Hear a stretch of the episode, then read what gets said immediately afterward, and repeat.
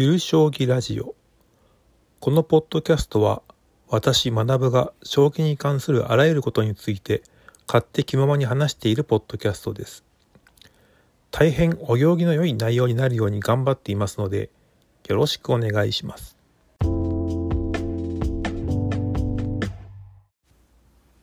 はいそれでは第95回を始めたいと思います、えー、今回は奨励会三段後プロになれなかった人たちのセカンドキャリアについてお話ししようかと思います。まあ先日鈴木はじめさんの著書「反撃する現代試験飛車」を購入して拝読しております。え急戦持久戦そして本人の対局例からポイントになる局面に絞り3択を出して手を考えてもらう、まあ、クイズ形式の試験飛車問題集ですね。冒頭のはじめさんの言葉にありますように櫛田洋一七段、まあ、引退棋士ですけれども、まあ、彼の著書「世紀末試験飛車」まあ、その中で、まあ、次の一手形式で、まあ、問題が書かれていまして、まあ、それが好きで何度も繰り返して読んだ、まあ、その影響もあってか今回そういうクイズ形式といいますか、まあ、そういう、えー、本の構成にされたそうでしてまあ読んでるこっちとしても手軽にあの線形の急所を学べるようになっていまして、まあ、結構便利かつ、まあ、効率的でいいのかなと思いました。櫛田七段といえばまあ、古参の将棋ファンならご存知でしょうが、まあ、説明しますと家庭の事情で高校に行けず、まあ、中卒で働きながら将棋に打ち込んでいましてまあその結果奨励会に1級で入り、まあ、普通は6級なんですけれども伝説のまあ真剣士小池茂明、まあ、小池十明さんですねとも交流があった、まあ、試験飛車が得意な人でまあ、プロ入りしてからも NHK 杯で優勝したりしていまして、まあ、結構強かった振り飛車党でした。おそらくなんですけれども対9戦の定石を含めて、まあ、結構あの試験飛車の定石を整備したおそらくキーパーソンの一人なんじゃないかなと思います。えー、真面目な性格である一方うんとなんというかまあちょっと破滅的なお酒で、えー、失敗しちゃう系の人物でもありまして、えー、30代でフリークラス宣言しちゃうんですけれどもおそらくそれもちょっと勢いでやっちゃったんじゃないかなと、まあ、思われます。でまあ今引退してるんですけれどもね。で、まあ、本書のあの話を戻しますと、まあ、私はあの試験飛車を、えー、受ける方ではありますけれども本書ではまあ伝統的な対策からえー、はじめさんが編み出した新対策まで、えー、多岐にわたって紹介されていて興味深かったですね。えー、私なんかそのポンポン系とかあれの居飛車側からの攻撃をその振り飛車で受ける方法ちょっとこの手順についてはちょっと初めて知ったのでちょっと面白いなと思ったりしました。えー、鈴木はじめさんはですね、まあ、現在ネット上では中村太一八段と運営している YouTube チャンネルで活躍されておりますし、まあ、おそらく本業は、えー、将棋講師なのかな、まあ、市政の方々に将棋というゲームや文化を教えることで生計を立てつつ、まあ、並行してアマチュア棋士として全国大会に出場しでアマのタイトルを取り、まあ、時折あのプロの棋戦にも登場し登場したりしていますしまあ、先ほど紹介したような記書を執筆したり、まあ、私の大好きな将棋漫画である、まあ、リボーンの騎士の寄付の監修をされたりしておりましてあそうそうまだ言ってなかったんですけどこの鈴木はじめさんは、えー、奨励会三段まで行かれた人物です。えー、鈴木はじめさんの奨励会三段リーグの成績ちょっと確認したんですけれどもまあ、通算7期いまして、えー、と最初と最後が差し分けそれ以外は負け越しというまあ成績ですね。うんさすがにちょっとこれでプロになるのは厳しかったみたいですね。まあでも将棋が好きという気持ちは、えー、持ち続けられたんだと思いますし、まあ、将棋にコミットする人生をそしてま選択して現在もそれを続けることができましたし、まあ、結婚もされて YouTube もま講師業もおそらく好調で、まあ、将棋棋士にはなれなかったものの、まあ、藤井聡太登場によって、まあ、将棋界も今コンテンツ力がある、まあ、そういう分野になりましたので、えー、おそらく将棋講師としてもまあちゃんと生活できているんじゃないかなと思われるので、まあ、素晴らしいなと思うわけです。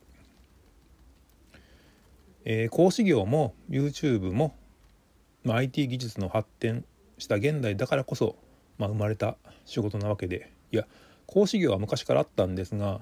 まあ、効率よくスピーディーに宣伝とか集客とかできるようになった恩恵っていうのはやっぱりその IT 技術が大きかったと思うので昔みたいなよりこうなんだろうな狭い世界での集客ではなくてもうちょっと広い感じでネットでこうつながってそれこそあの地元以外の方でも Zoom 中なんかでこう教えることもできますでしょうからよりこの効率効率的って言い方あれですけどね広い方々に、えー、教えることができるんでまあ儲か儲かる儲かるも言い方悪いだなまあちょっと生活できるような風にまで稼げるような、まあ、環境が整備されたんじゃないかなと思います。まあ、他にその奨励会を大会して、まあ、プロになれずだけども将棋でご飯を食べている人、まあ、例えば新聞社の記者とか、まあ、フリーの記者になる人ですね。まあ、例えばその渡辺明の個人着としてまあ名を馳せた、まあ、後藤元気さんとかあと僕が知ってる方ではもう福岡で指導棋士として精力的に指導しつつ、まあ、タイトル戦の観戦記を、まあ、書いてらっしゃる、まあ、迫力ボディの関口武史指導棋士五段なんかは昔からある、まあ、将棋界に携わる生き方ですけれども、まあ、この他にですね、まあ、将棋講師と並行して、まあ、将棋棋書を執筆していらっしゃる荒木っぺさんとかあとまあえー、彼もねものを書く発表の場としてネットを活用して、まあ、そこから書き手として認められたっていうまあ経緯がありますのでやはりこのこれも、えー、IT 技術の恩恵を受けている一人だったりするのかなと思いますし、まあ、それこそあのタイトル戦の評価評価値動画で稼いでいらっしゃる自称元奨励会の方のチャンネルとかがまあポツポツあったりなんかしてましてまあ良かったですねと思うわけです。まあそうですよね。せっかくね26歳まであの奨励会はあの26歳までしかいられないので、えー、将棋にまあ全振りして生きてきてですね。でそこからまあプロになれなくて、まあ、路頭に迷う、まあ、今の時代は売り手市場ですから、まあ、まあ最悪仕事に困るということは基本ないとは思うんですけれども、まあ、それでも、ね、積み重ねてきたことを生かしたいっていうのは、まあ、人情としても分かりますしまあ、将棋といった特殊な技能はまあそう簡単には身にもつかないわけで、まあ、その身の身につけ方を広めるとかね棋士みたいな将棋講師みたいに、まあ、価値があるんじゃないかなとは思います。まあ仕事に限らずなんですけども、まあ、人としてこう社会で生きていく上ではですね、まあ、コミュニケーション能力というのが求められがちだと思うんですよ。えー、将棋って一方その指しているだけで成立するものですから、まあ、くじべたな人が多かったりする業界でもあったりするのかなとちょっと思ってですね、まあ、そういうタイプの人はまどの業界にも行ってもまあ苦労するかもしれないなと思ったりします。なのでこううまくこう自分の能力をプレゼンする、まあ、そういった力とかあるいはまあそういう力がないにしてもこううまく伝えることができる人と、まあ、仲良くなっておくっていうのはまあ重要なのかなと思うんですよね。まあただこればっかりは個性と言いますか特性と言いますかいきなり身につくものでもありませんからね、えー、まあ培われていくものだと思うので、まあ、自分を変えようとしない限りは難しいかもしれませんし、まあ、逆にその無理せずそのままのキャラを受け入れてくれるのは世界を探すっていう道もありますからまあそうですねまあどちらにしてもその26歳で奨励会クビになってどう生きていくかっていうのを、まあ、考えるのはなかなか難しいのかなとは思ったりもします。まあ一方でですねその棋士の中でもですね、まあ、おしゃべりが上手な人も当然いますいるんですけれども、まあ、そういう人は将棋界でなくても多分どこでも愛されて成功するんじゃないかなとも思いますね。まあ、例えばプロ棋士で言えば高見太一七段とか、まあ、佐藤康光九段なんかもこう軽く自虐を入れながら上手におしゃべりをされるんで、まあ、彼らなんかねその入才がないと言いますかうまくこう社会にこう適応していけるんじゃないかなということですね。まあですね何が言いたいかと言いますとその杉はじめさんまあいろいろあったとは思うんですけれども、えー、成果が出てよかったなということですね。はい今回は以上となります。ご視聴いただきありがとうございました。